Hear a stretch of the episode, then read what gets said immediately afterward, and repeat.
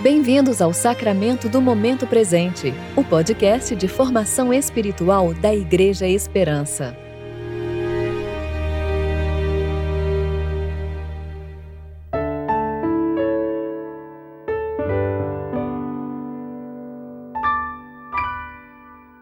Hoje é terça-feira, 22 de junho de 2021, tempo de reflexão do quarto domingo após o Pentecostes.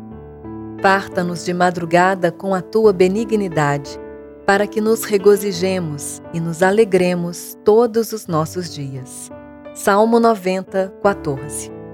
Eu sou Dani Braga e vou ler com vocês a reflexão de Rano Molina referente a Atos, capítulo 27, versículos 39 a 44.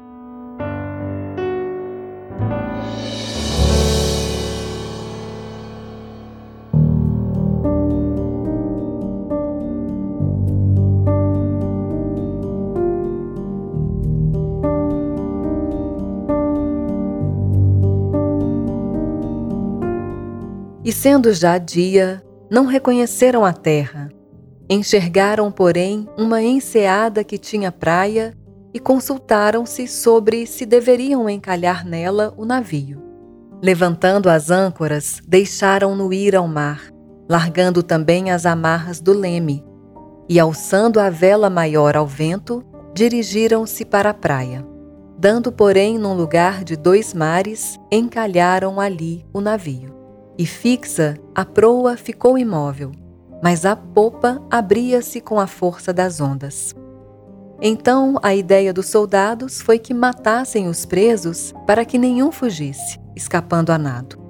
Mas o centurião, querendo salvar a Paulo, lhes estorvou este intento e mandou que os que pudessem nadar se lançassem primeiro ao mar e se salvassem em terra. E os demais, uns em tábuas e outros em coisas do navio. E assim aconteceu que todos chegaram à terra a salvo. Eu gosto muito do capítulo 27 do livro de Atos. É um belo registro da providência divina. Nele, vemos uma tormenta, um barco à deriva, uma tentativa de massacre e um naufrágio. Por trás disso, Deus está enviando Paulo para Roma para comparecer perante César, lugar onde, segundo as Escrituras, ele continuou pregando o Evangelho de Jesus Cristo. Uns criam em suas palavras, mas outros as rejeitavam. É interessante lembrar que parte do seu ministério em Roma foi preso em sua casa por dois anos. Nessa casa que tinha alugado, recebeu todos que o visitavam ensinando com toda liberdade, sem impedimento algum. O Evangelho se espalhava apesar das circunstâncias. Na carta aos Filipenses, Paulo diz que tudo aquilo que viveu na vida contribuiu para o avanço do Evangelho. Mas o que lhe aconteceu?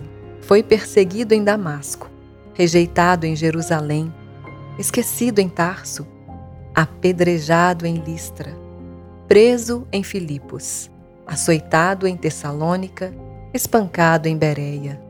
Foi chamado de impostor em Corinto, foi chamado de charlatão em Atenas.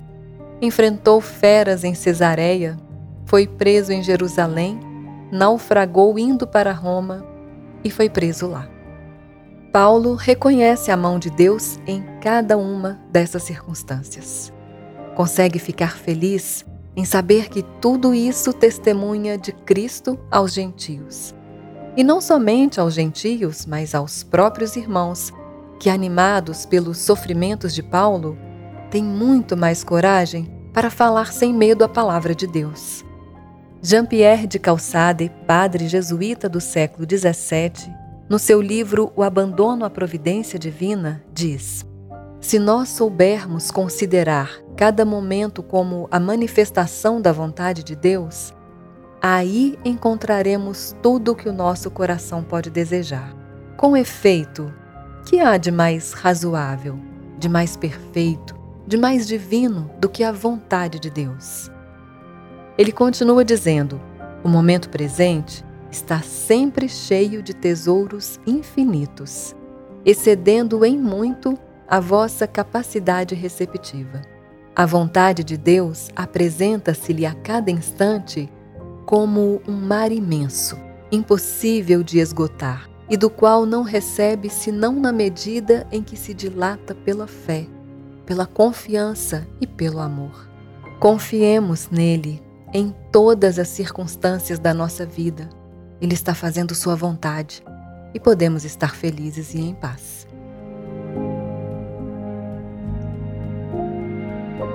Oremos. Rei soberano, nos ajude a perceber Tua vontade boa, agradável e perfeita.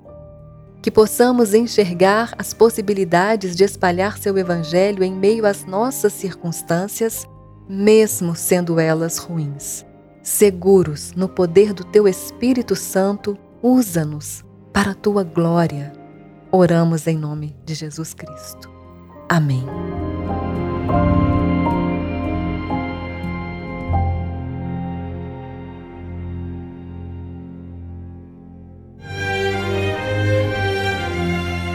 Você ouviu o Sacramento do Momento Presente, o podcast de formação espiritual da Igreja Esperança.